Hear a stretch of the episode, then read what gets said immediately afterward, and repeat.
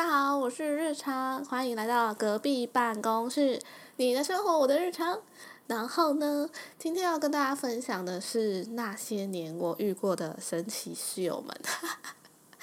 我不知道大家有没有外宿或者是跟别人外就去出外面租屋的经验。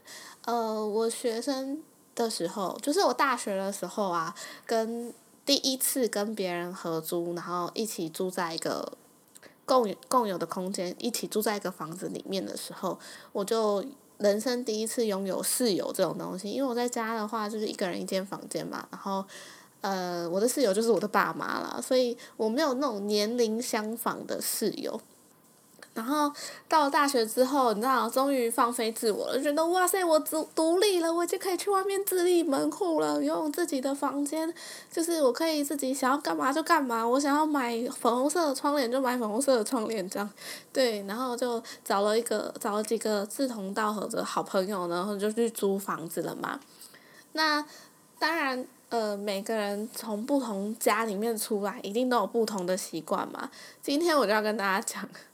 我的神奇室友们，我们从呃大学开始讲好了。大一的时候呢，因为大那个时候就是想说，呃，我要住学校的宿舍吗？学校因为一开始一年级通常学校会说，哦，你们可以先住宿舍这样。那我就看了我们学校宿舍，然后发现就是他在这种年代还有那种。晚上几点之后会把门锁起来的那种逻辑，就是我不知道是不是所有的学校都有这种门门禁啦。但是它的锁起来不是只有门锁起来，它是还有那个铁链会把那个前面的那个把手，大门的把手哦，它会用铁链把它链起来的那一种，就是你好像关在一所监狱里面出不去这样。然后我就觉得我好可怕，我啊我。因为我读的是视觉传达嘛，平常一定都会熬夜，不可能不熬夜。基本上我们每个同学都会熬夜，然后可能。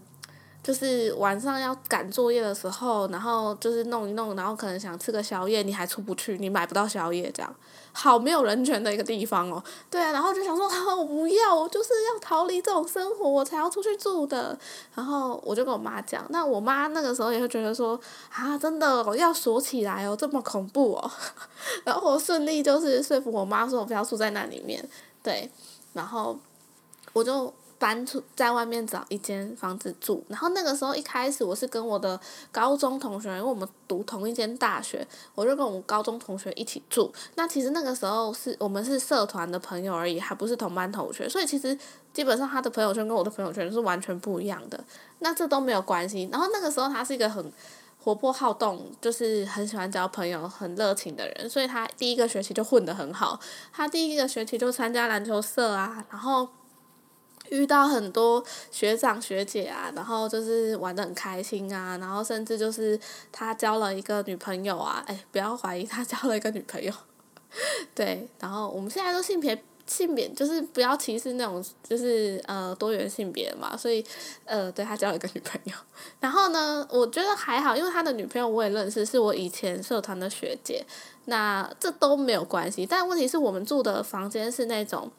呃，你门打开，你会看到两张床，然后有两张书桌的那一种，就是我们就是完全共用一个套房，只是分开两张床，然后两个书桌，然后有一个阳台，一个小卫浴这样子，两个两个衣橱这样，其实就是同一间套房啦。但如这样子的话，就是变成说，如果你要把你的情人，就是你的女朋友、男朋友带回来的话。隔壁的那个人是看得到，就是跟你住同一个室友，是同一间的室友，他是看得到你的的你的爱人的，你的 就是我的学姐的，对，所以当下其实我都没有想这么多，我就觉得说 OK 啊，我可以接受啊，反正呃，他他那个人我也认识啊，就是也不是一个坏人，就是还品性还算优良，然后其实也还好，然后。这件事情从一开始有了头之后，就很难收尾了。为什么呢？就是他就会觉得说，我可以常常把他，就是我把他带回来也没关系，因为你不觉得怎么样，你没有任何反应啊。所以我常常就会看到，就是呃，因为学姐她是在高雄念书，我们那个时候在台南念书，所以他每次来找他女朋友的时候，他就必须就从高雄上来台南这样子。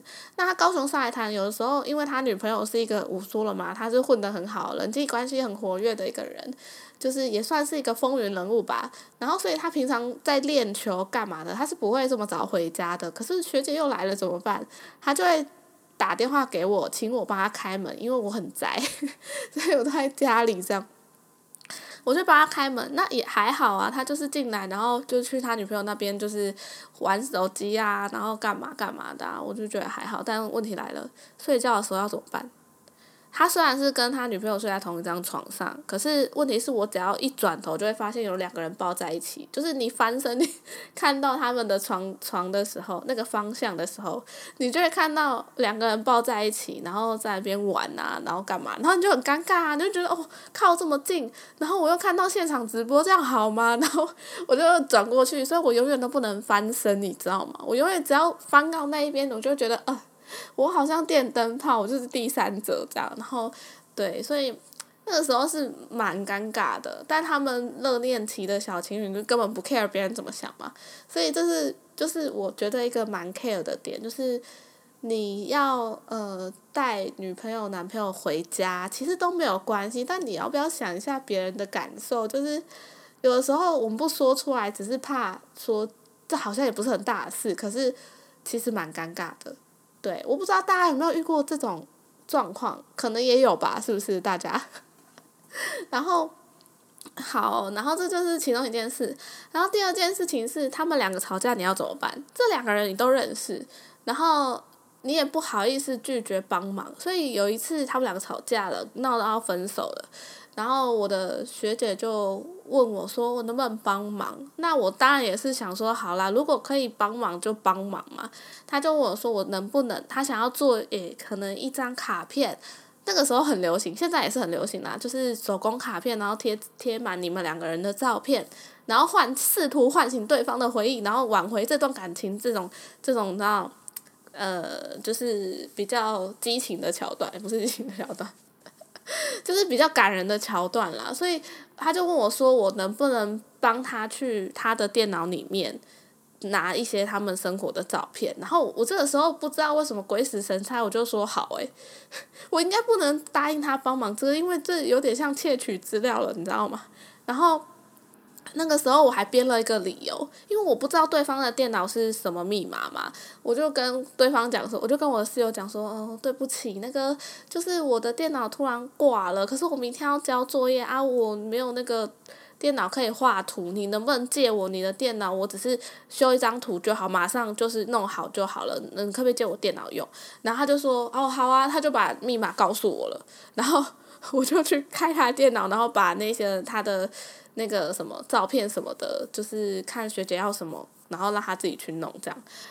我那个时候真的说了那个谎之后，就是一直良心不安。但是后来我的室友也没有怪我啦，他他其实后来发现，然后他就觉得其实很对我对我很不好意思，因为他跑去骂那个他的女朋友，就是为什么要这样子做。因为他害我说了一个很大的谎，我平常不说谎的，对，除了我一直都骗自己没有变胖之外，这种谎，其他那种对别人说的谎其实是很少的。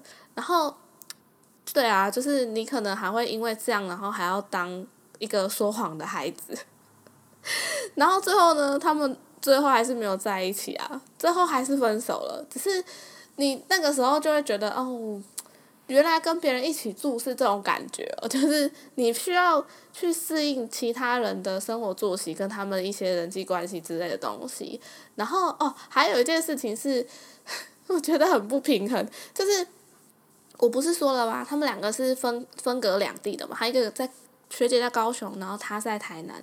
那这样的状况下，他如果学姐要回去上早八的话，比如说隔天有早八，可是他又不不舍得晚上。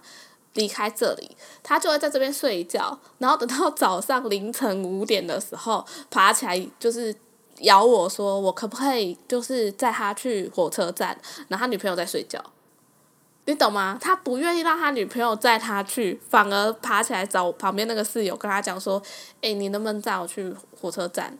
啊，你女朋友需要睡觉，我就不用睡觉。” 对，所以呢，我常常就是还要被当车夫跟开门的管家这样。所以，嗯，我不知道大家有没有遇过这种状况，但是我觉得这也蛮神奇的啦，是一个特殊的经验。有时候会觉得，呃，原来别人的世界跟我的不一样。那我当然我不会说是因为我没有男朋友才这样啦，开玩笑的。对，就是，呃，就是真的是希望大家在交男女朋友的时候稍微考虑一下室友的感觉。对，然后这是我一开始第一次跟别人合租的状况。之后他就是我们就分开了嘛，因为我是一个，其实我是一个。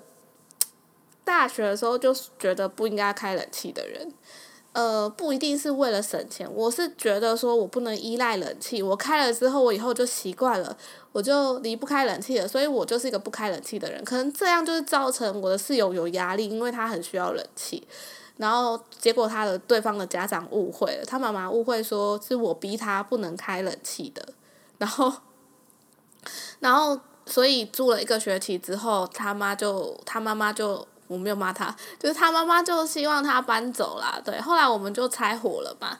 然后拆伙了之后，我就找了一个我班上的同学跟我一起住。那我班上这个同学呢，就是呃，到最后我们也拆伙了。我们也是住住了一呃半个学期之后又拆伙了。我就是跟别人不合诶。然后这个就是呃，这个就是变成说，我这个室友啊，这个同班同学的室友，他。因为在家，他所有事情都是他姐姐做好的，他姐姐会帮他倒垃圾，会帮他干嘛干嘛干嘛啊！我不会，因为我不是他姐姐啊，所以他就会觉得说，我为什么都不做，为什么不扫地、不留垃圾、不干嘛的？我就觉得啊，不是要一起平分吗？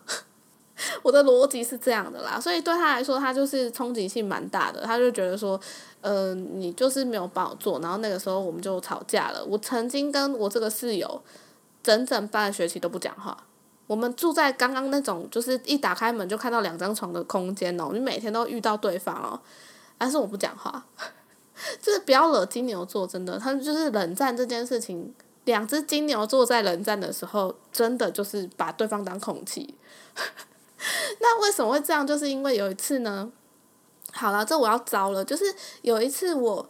呃，扫地的时候就是把东西扫一扫，放在本机里面，然后我就没有直接拿去倒掉，因为那一天可能是要倒垃圾，那垃圾已经打包起来了，我就没有直接拿去倒掉，就是本机里面的垃圾还在，然后我拿那一包垃圾去丢掉，然后回来的时候想说，那就是就是再把它倒掉就好，结果我的室友发现我没有把本机垃圾倒掉这一件事情，他非常的火大，然后他就。